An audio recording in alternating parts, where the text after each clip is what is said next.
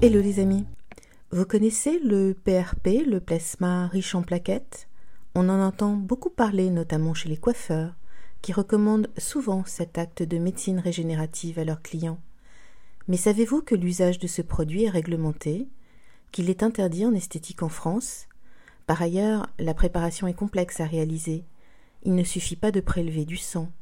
Il faut s'assurer que le produit est de qualité, qu'il contient suffisamment de plaquettes pour vraiment profiter pleinement de ses propriétés, ce qui n'est pas gagné. Pour en savoir plus, rendez-vous sur le journaldemoncorps.fr. À bientôt.